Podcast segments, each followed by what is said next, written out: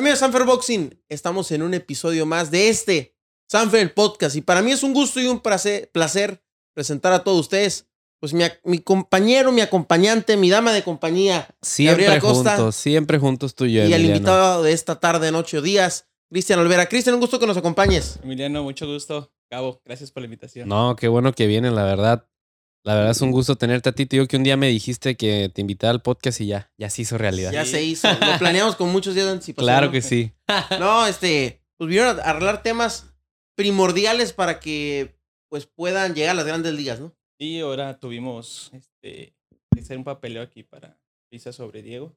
Sí. Para ya empezar a buscar una pelea en Estados Unidos. Una peleita. Oye, ¿y qué cosa? Digo, aquí es muy común que toda la gente de Tijuana tenga, tenga visa. Es muy común.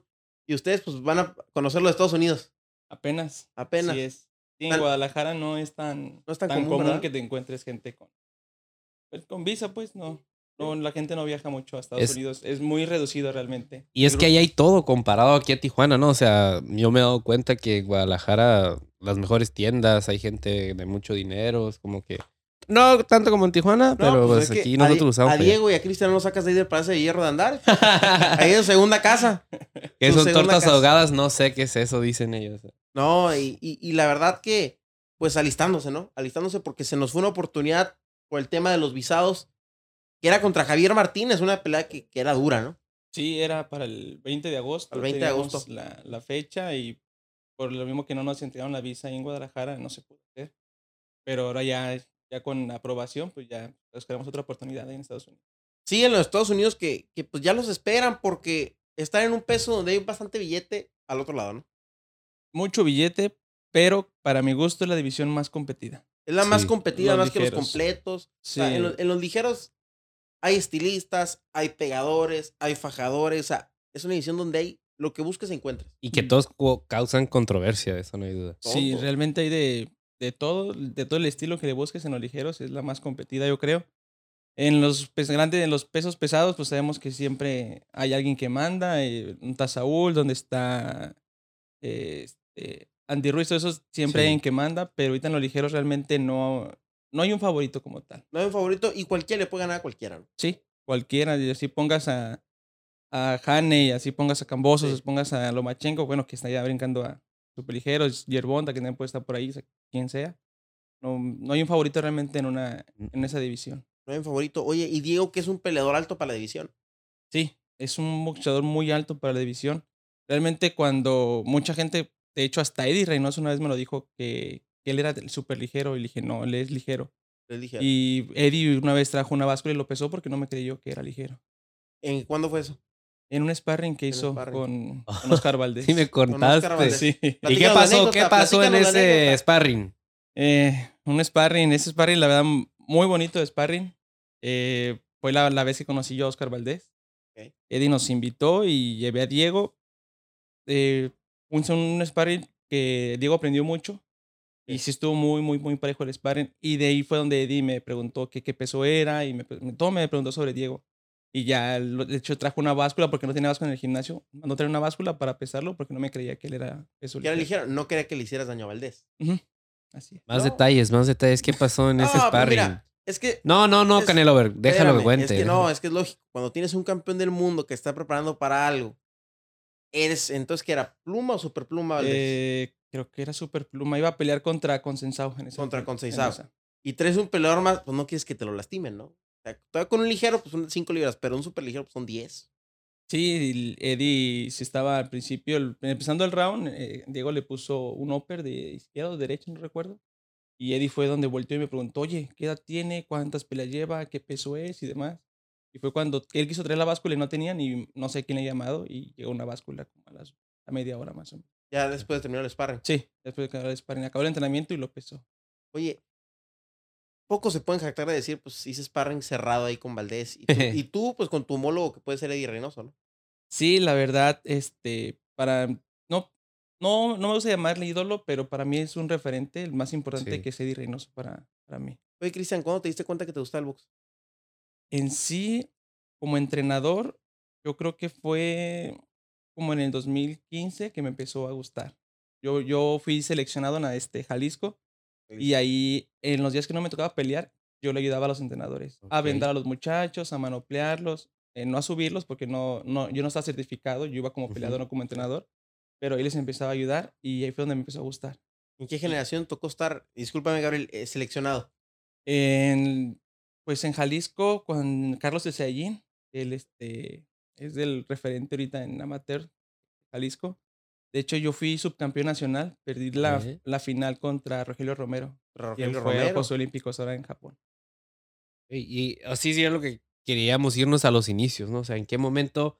Entonces, si fuiste un boxeador amateur y diste en el 2015 ese paso a ser entrenador, que empezaste de, de poquito a poquito, que vendando, que no sé qué. Pero tú, o sea, tu, tu acercamiento con el boxeo, ¿cómo inicia realmente? Eh, mi acercamiento fue una obligación Ah, cabrón. por Me parte, suena, parecida historia, todos los boxeadores dicen por, lo mismo casi siempre. por parte de mi señora madre. Mi madre, mi papá es de un pueblo de cerca de Pachuca Hidalgo. Y en un- ese tiempo hubo mucho conflicto. Estamos hablando en el 2010, me parece. Entonces, había muchos, muchos problemas en ese pueblo con otras familias y demás. Mi mamá me decía, tienes que enseñarte a pelear. De pelear para defenderte por si algún día te toca. Y yo llegué al Comude, Comude Zapopan, con un entrenador que se llama Arturo Don Juan. Arturo. Y yo entrando, le dije a mi mamá y al, al mismo Arturo, yo vengo por 15 días y en 15 días no me gusta, yo me voy. Ajá. Duré con claro. Arturo cuatro meses, cierran el Comude porque en eso iba a ser este, los Panamericanos en Guadalajara. 211, ¿no? Ajá, en el 2011 fue. Entonces cierran el gimnasio y yo me voy con otro, a otro gimnasio con Juan Carlos Rubio. Y Ah. él fue quien me debuta en el amateur. Entonces, Ok. lo que yo iba por, por 15 días, ya lleva Se convirtió en otra cerca de 10 años. de 10 años. Dos, 10, o 12 años. Oye, y en, es, en esa etapa, tú nunca decidiste brincar al profesional. Fíjate que sí, pero yo la verdad siempre, toda mi vida he sido muy, muy realista en todo. todo. Sí. Yo sentía que era bueno, pero no era una estrella dentro de, Mm. del, del estado. Entonces, no iba, yo, yo nunca me vi como campeón del mundo, jamás. Yo pensé en estar en, en Las Vegas o peleando en la televisión y no. Pero simplemente yo quería debutar para saber qué se siente ser Sí. profesional. Esa era mi idea. Y de hecho lo iba a hacer, quería hacerlo en el 2016, 17. 2017 quería debutar, Ajá. pero hubo una competencia en México, en primera fuerza, y ese día perdí la, la semifinal.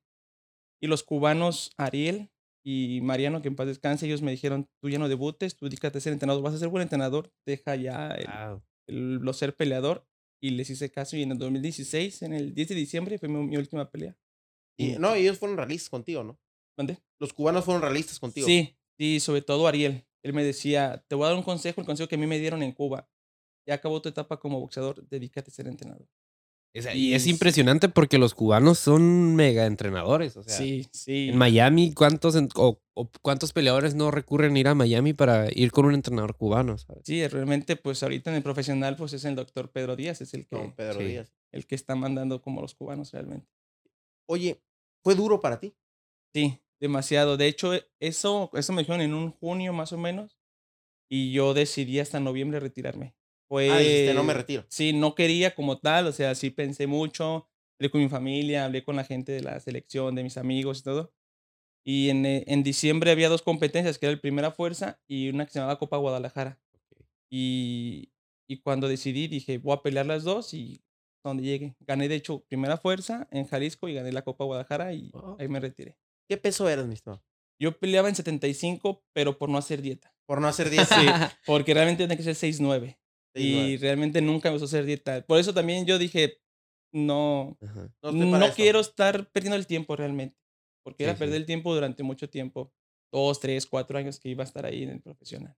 Oye, y, y es difícil, por ejemplo, cuando tú ya te conviertes en entrenador, que los boxeadores te den su confianza cuando vas iniciando, ¿no? Demasiado. O sea, realmente cuando yo trabajo en un gimnasio con, con Rafa Guzmán, yo estuve en 2017 y parte de 2018 ayudándole y yo me, me separo de él. Después de ahí, de hecho yo cuento primero, el primera de, primero de diciembre del 2018, yo lo cuento como mi, mi etapa como entrenador, porque un, un boxeador me habla para que lo, lo prepare. Órale. Y cuen- ahí este, mi primer pelea fue por el campeonato del estado de Jalisco, ganamos. ¿Cómo se llama este Eh, boxeador? César Ayón, fue mi César primer Ayón. boxeador, César Ayón. en el profesional, y de ahí yo duré seis meses, realmente sin hacer nada, perdiendo el tiempo, no sabe nada. Yo no que sé nada de boxeo, de todo lo que fue el 2019. Ay, nada, nada, absolutamente nada. Hasta que me habla Diego y su hermano Mike para que los entrenara y de hecho yo no quería entrenarlos ¿Por qué? ¿Por qué? porque en CODE, en CODE Jalisco se hablaba mucho de ellos, de que iban a ser campeones del mundo, que tenían todo para tener madera y demás. Entonces yo decía, ¿yo cómo los voy a entrenar? Yo no sé del profesional, yo no tengo contactos, yo no tengo ni gimnasio. O sea, estudié la licenciatura en boxeo ahí en, Wow. en la, se llama la Escuela Superior de Deportes, SESUDE, que ya desapareció. Estudié la licenciatura, entonces sí tenía las bases, eh, lo que aprendí con Rafa y lo que aprendí de otros entrenadores, de Mariano, de Aladín, otro cubano, Ariel. Pero realmente yo nunca me había encargado de un boxeador. Yo le ayudaba a Rafa, pero eh, Rafa era el que negociaba, era el que hacía todo, pues. Sí, sí. Entonces yo no quería realmente este, entrenarlos. Yo les dije, yo no sé nada, ¿están seguros? O sea, ¿qué vamos a hacer? O sea, Ajá. si no tengo ni Sí, gimnasio. Eras realista, ¿no? Sí, exacto, lo o que sea, decías. ¿qué vamos a hacer realmente ustedes conmigo? Y, y además, sí ha sido unos boxeadores que a lo mejor eh, van empezando y demás, pero, o sea, estás hablando que todo el mundo decía, "Di- Diego va a ser campeón del mundo. Mike igual. Entonces me hablan los dos y fue como que yo no quiero y ya al final, este, me dicen, eh, me hablan conmigo y los acepto y en, hago un préstamo con, con mi abuelita. 70, 60 mil pesos me prestó. Y con 60 mil empezamos. ¿Qué Puse el? Gimnasio, puse un gimnasio 60 con 60 mil pesos, a donde me ajustó. Ajá. Mi prioridad siempre fue, pues, ellos y dije, quiero un ring, que es lo primero que ocupo. Sí. Lo primero que compré fue el ring. Ya después, con lo que me sobró, fue como empecé. ¿Y en dónde fue este primer gimnasio?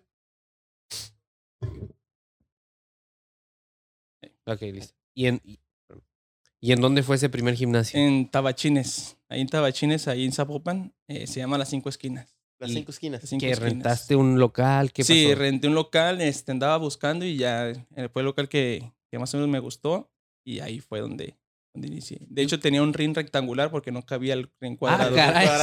Sí, era Oye, rectangular. Oye, y, y cuando ya los hermanos entran a tu gimnasio, empiezan a acoplarse, porque era acoplarse también uno con el otro, ¿no? Ya te diste cuenta que sí era lo tuyo. Sí, realmente cuando yo estaba en la universidad, este, yo, yo me veía como yendo a Las Vegas o yendo a un, un lugar muy grande, pero como entrenador. Ajá. Nunca, A diferencia de sí. cuando eras boxeador. Sí, nunca, nunca lo vi como boxeador. Y ya cuando estaba estudiando, sí me veía como entrenador. Y todavía sueño en En es llegar allá. mis metas y salir. De hecho, lo más cercano que lo he oído fue aquí en, en la función de Jaime Munguía en febrero. Sí. Sí, pues realmente salimos. estábamos pegados a Sí. la frontera, ¿no? Sea, Y salí y el lugar estaba lleno, este, las televisoras. De hecho, esta vez ha sido la función más grande que yo he estado realmente.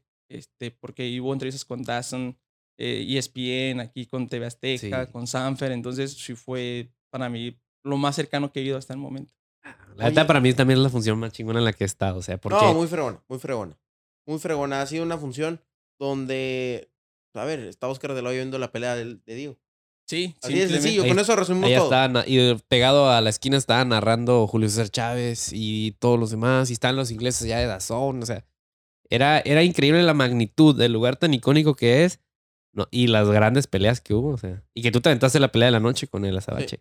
Así es, sí, fue la mejor pelea. Y de hecho, en cada función, este, yo, me- yo soy muy fan de todo el mundo y Sí. en cada función yo, tú me ves tomándome una foto con alguien, buscando tomarme una foto con alguien. En cada función que, que me toca estar, sobre todo ese día, esa vez con, con Jaime Munguía, pues me tomé fotos con todo el mundo aquí. Jamás pensé conocer a, en tan, pro- en tan poco tiempo conocer a Oscar de la Hoya.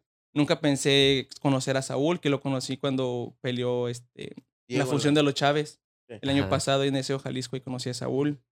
Este, Andaba el zurdo también ahí ese día, ¿eh? Me el, acuerdo. el zurdo Ramírez. Zurdo Ramírez. Eh, De hecho, había muchísima gente y ese día. con- con- también yo conocía ese día al Terrible Morales. Eric. Este. pues, Marco Barrera demasiado- también Marco Barrera. Marco Barrera ya lo conocía. De hecho, seguido a veces este, le habla a Diego para hacer sparring. Para hacer sparring. Sí. ¿Marco? Marco Barrera. ¿Todavía Ah, sparring? A veces ha hecho sparring. El año pasado fue la última vez que nos habló. ¿Y qué tal, qué tal? ¿Cómo está ahora? Sí, realmente tiene muchísima experiencia. Todos, todo el mundo sabemos quién es Marco Barrera. Sí, sí. Y cuál es cuando nos ha hablado, yo sí digo sí, porque yo quiero que ellos aprendan. Oye, claro. Diego, ¿le puede meter las manos? Sí. A ver, platícame eso, a ver. Ajá, lo hace con respeto, se contiene, la deja lucirse. ¿Cómo está el rollo? No, la- trata que sea, sea, sea parejo. O sea, también no, no es como que te deje lucir Marco Barrera, pero sí se pone parejo el.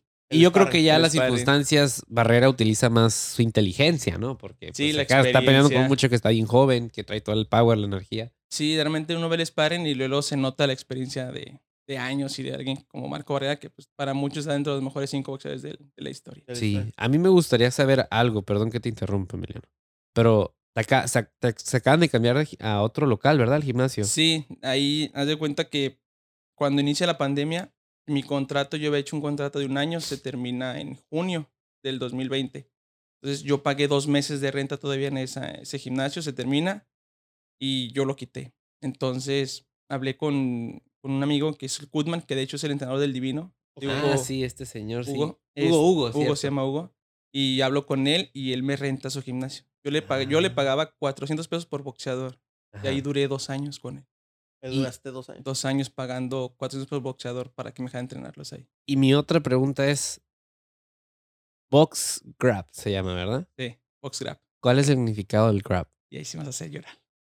A ver, no, no, no, no es mi intención, pero si es parte de, dímelo. ¿Por qué? ¿Qué significa el box, box grab? es por, por el boxeo. boxeo, sí. ¿no? Y grab son este, las cuatro personas que siempre me han apoyado.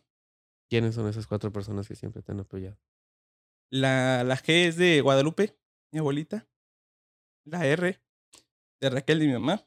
Sí. La A de Ángel, de mi papá. Y la V de Vanessa, de mi hermano. hermano. Y así siempre son las cuatro personas que en todo, en todo me han apoyado. Todas mis locuras desde que inicié, desde chiquito. Siempre ellos. Oye, y, y, y en esta aventura, es una aventura meterte al box y, y de cero y, empezar y... Porque hay muchos que, a ver, la tienen más, más fácil y sencilla o, o- o que te digan esto que me, que me dices, que yo no lo sabía el detalle, de que los cubanos te digan, ya mejor salte esto.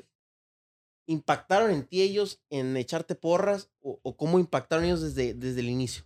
Demasiado. De hecho, Aladino, quien está en, vive en Atlanta, él, este, cuando él se enteró que yo estudiaba y aún, aún yo era boxeador, yo llegaba, yo no estuve tanto en selección. Yo estuve más Sí, con Rafa y- Guzmán, Sí, y me, y me refiero con esto a Grab.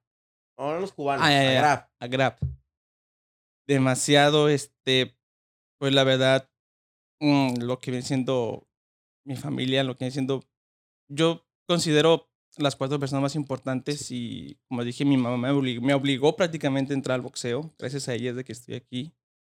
Este, mi papá todavía, si yo le digo, oye, pa, se me descompuso una lámpara, él baila al gimnasio Sí, y, y la acomoda. Oye, quiero poner una lona, va y lo hace.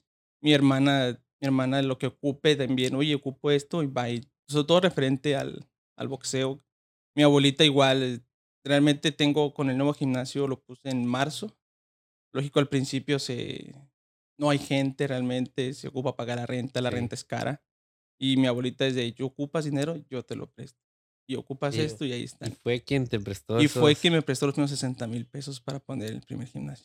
A lo que me hace entender es de que Box Grab no solamente eres tú, ¿no? Sino es tu familia que está, Realmente, la que te ha apoyado siempre. realmente mi así. familia, Boxtrap, que son las que siempre han estado ahí y siempre me han estado apoyando en todo, en todo, en todo momento, todo.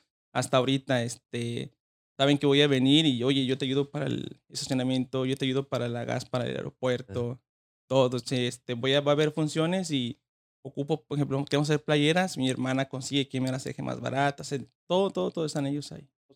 Oye, y, y es que, por ejemplo, esto de que tú me cuentas, repito una vez más, que no te ha tocado fácil por diversas cosas y que vas iniciando junto con tus boxeadores, porque Sí. normalmente es un entrenador ya tiene 60, 70 años. o sea, tú le tienes que poner el doble de ganas porque vas iniciando con tus boxeadores. Sí, fíjate que, como dices, estoy empezando y, y es difícil. De hecho, en la pandemia, pues yo realmente me dedico a trabajar con mi mamá, tiene una tienda de abarrotes, es lo que le ayudo a ella. Y, eh, en la pandemia no había peleas, o sea, cerré el gimnasio, Sí. realmente no tenía ingresos. Yo duré mucho tiempo con 50 pesos a la semana. De que me invitaban, oye, vamos a tal lado, con 50 no voy a hacer nada. Y no, siempre decía, no, es que ya tengo otro compromiso. No, me hubieras avisado antes.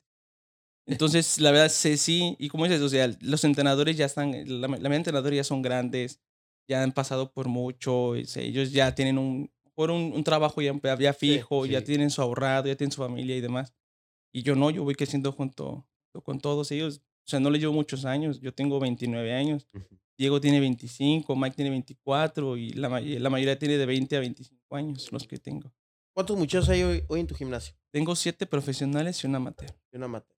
Oye, ¿y qué fue lo más difícil de aprender? De entrenamiento. no, en no, no. En- Hay muchas cosas que no están en el manual de vida, ni en el manual del box, ni en el manual. Del ¿Qué fue lo más entrenador difícil? Y del boxeador. Lo más difícil para mí ha sido siempre la, la esquina, en una pelea. Yo realmente me, pues, yo me pongo mucho más nervioso que ellos. Mucho, ¿Sí? mucho más, sí. Tú me, mira, siempre le digo a los boxeadores, yo canto feo y bailo igual. Pero el día que tú me ves una pelea cantando, bailando, esa es mi forma de sacarme los, los nervios. Ya entiendo el qué bonito, entonces, ¿eh? ¡Qué bonito! Yo siempre lo escucho gritando a ti. Oye, ¿y, ¿y por qué es lo más difícil tener una esquina? Digo, ahora no tanto, digo, a lo mejor no te ha tocado la situación más adversa aún, pero ¿qué es lo más difícil estar en la esquina? El motivar a tu peleador cuando lo está haciendo mal, el e- echarle ánimos para que lo haga bien, el decirle que está, cómo lo está haciendo mal, el, a ver, el despertarlo en muchas ocasiones, porque hay boxeadores que suben a veces dormidos al ring. Para mí lo más difícil en la esquina es, como realmente es el resultado de lo que se viene trabajando durante una preparación, es haberme equivocado. ¿Sabes? El, el dar una indicación que no es. El no poder cambiar la pelea a como debería. O sea, mi miedo siempre es que pierdan por un error mío. Ya sea durante el entrenamiento, ya sea durante la pelea, una mala indicación o algo, no saben, no, no, no saber resolver el problema en el momento. Ese es mi miedo defraudarlos, porque como les digo, todo el mundo de ellos ven que son campeones del mundo y yo siento ese peso tan grande De tener que ser un de entrenador que de un campeón tengo que del hacerlo, mundo, ¿no? Exactamente. Y, y trato de hacerlo, pues, trato de, de, de variar los entrenamientos, trato de... plani- yo planifico todos los entrenamientos siempre. De hecho, ahorita me estoy certificando con la Federación Mexicana de Boxeo.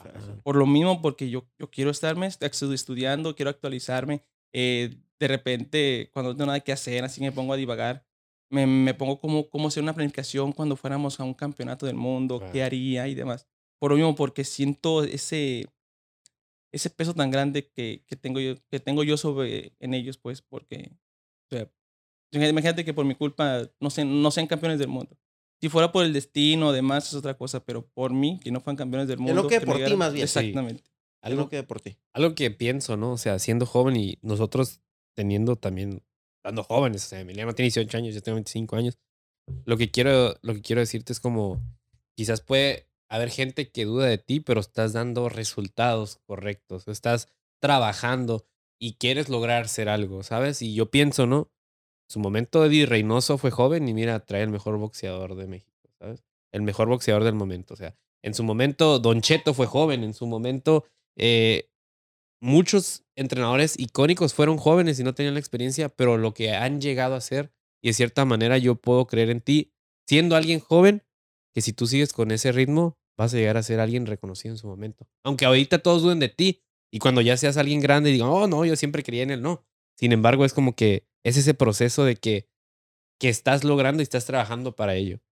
Sí, la, pues mira, todos sabemos que, que la gente no le gusta mucho el, el trayecto hacia, hacia, hacia algo grande. Y Sí. ya cuando estás arriba, todo el mundo es amigo, todo el mundo.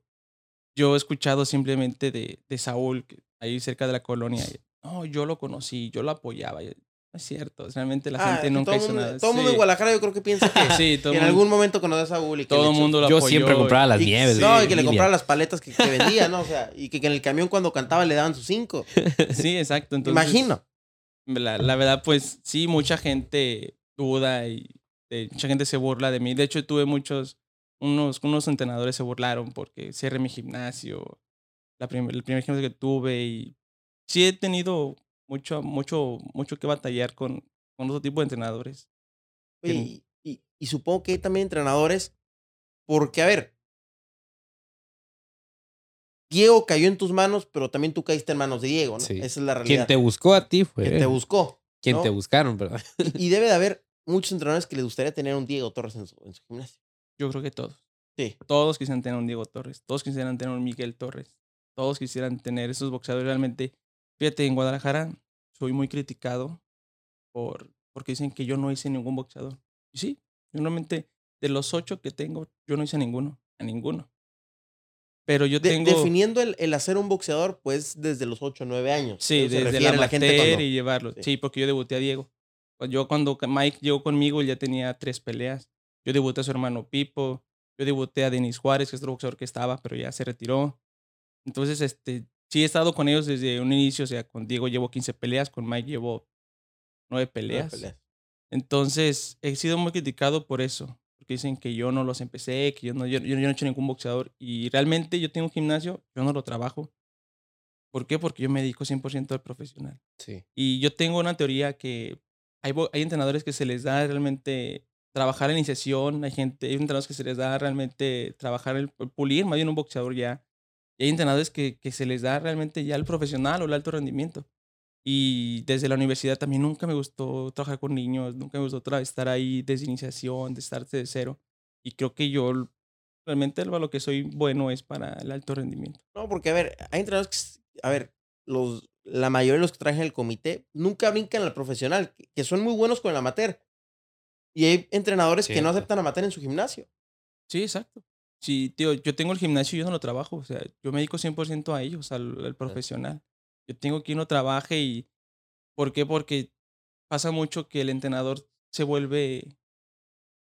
Se, se casa con el gimnasio. Si ocupamos un sparring, oye, pero es en la tarde. Y es que no puedo porque tengo, estoy en mi gimnasio. Y ocupamos salir, vamos a hacer esto, un campamento. No, no puedo porque tengo mi gimnasio. Y yo desde que lo puse fue, mi mente fue, yo no quiero quedarme en el gimnasio. Yo quiero ser con los boxeadores. Gimnasio realmente lo tengo para poderlos entrenar. Y que el gimnasio solo se pague para la renta. Realmente Sí. yo no gano nada del gimnasio. O sea, a mí ni me interesa ganar nada del gimnasio. Que mucha gente me ha dicho, no, es que trabaja lo que vas a ganar. No, yo no, no me interesa. O sea, yo quiero. Mi sueño siempre fue estar en, en, esa, en esto. Este, nunca, no salí en televisión como tal porque nunca, me- nunca me ha gustado ser, ser protagonista. Cuando ellos ganan, yo nunca me, me meto al ring y festejo con ellos jamás. Yo me bajo del ring. Porque al fin de cuentas ellos son los protagonistas, no, sí. no nosotros, no los entrenadores. Entonces yo sí, pero yo quiero dedicarme a esto, me gusta. o sea, yo todavía actualmente le tengo miedo a los aviones. O Eh, sea, mucho miedo a los aviones, no me gusta volar, pero pues, se, necesita. Sí, sí. Y, o sea, y- pero me gusta conocer. O sea, gracias a- al boxeo he conocido casi todo el país, desde que fui amateur, viajando, ahorita como, como entrenador ni se diga. Entonces, yo, yo siempre he dicho, o sea, prefiero ganar menos, pero disfrutar más la vida. sí. Y no, no, no, no, no quedarme, por ejemplo, podía yo quedarme 6, 7 horas en un gimnasio, pero no voy a ser feliz. O sea, Sí. yo realmente lo mío es esto, ser entrenador, estar en el alto rendimiento, estar en peleas, ir a correr. O sea, yo no me cuesta a mí levantarme a las 5 de la mañana para irme con ellos a correr. Manoplear, los veces que cuando me toca manoplear todos termino súper cansado. ¿Y cómo pegan sudado. estos Sí, exacto. O sea, no son, no, no, no, no pegan este, como niños ni nada. Entonces yo termino cansado, sudado, pero termino feliz y me Sí. voy y, ah, y llego a mi casa y mi, con mi mamá, oye, hicimos esto, pasó esto, los sparring. Este, hubo una pelea de, de Mike, fue en el, el 10 de abril, me parece, ahí en Guadalajara, en Palco, donde Mike me dijo, profe, no voy a, a noquear a ese muchacho, se le ha lastimado la mano, y me dijo, voy a disfrutar mi pelea. Yo no le di del round 6 al round 10 ni una sola indicación. Yo estaba como un aficionado ahí y disfrutando Porque la lo pelea estaba haciendo bien. lo estaba haciendo bien y lo estaba disfrutando igual que él. O sea, es- la verdad yo me siento muy a gusto, muy contento en las peleas. Y eso siempre he dicho, prefiero ganar menos, pero disfrutar más la vida. Oye, en, en este trayecto que, que llevas de, de años ya, ¿qué ha sido lo más inesperado? La prontitud con la que llegó todo esto. O Prontitud? sea, yo realmente cuando yo dejé la universidad, cuando terminó la universidad y me agarré medio año del 2019 sin hacer nada, mi mente era en el 2020 pongo un gimnasio y empiezo a trabajar. Realmente esa era mi, mi idea. Cuando me habla Diego y me habla Mike, fue todo, todo lo contrario, fue un boom. Yo siempre he creído que yo estoy 10 años más adelante que muchos entrenadores por lo mismo, porque muchos entrenadores, de hecho tengo un amigo que se llama Chuy, que estudió conmigo y ahorita me está ayudando en el gimnasio.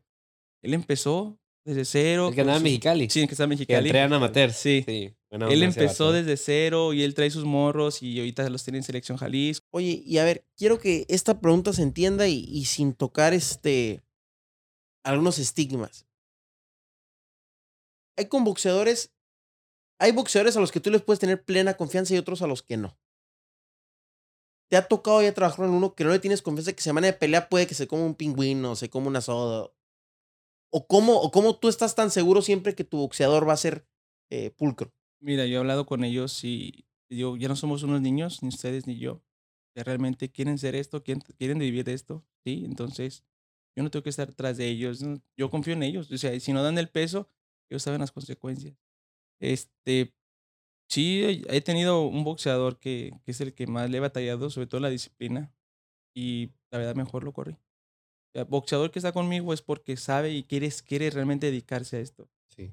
Yo tengo siete boxeadores profesionales, pero por, por lo, porque me, yo me he rechazado muchos boxeadores. Me han hablado boxeadores hasta de otros estados que la verdad se va a escuchar mal a lo mejor de mi parte, se va a escuchar muy ojete o culero, como le quieran Sí. llamar.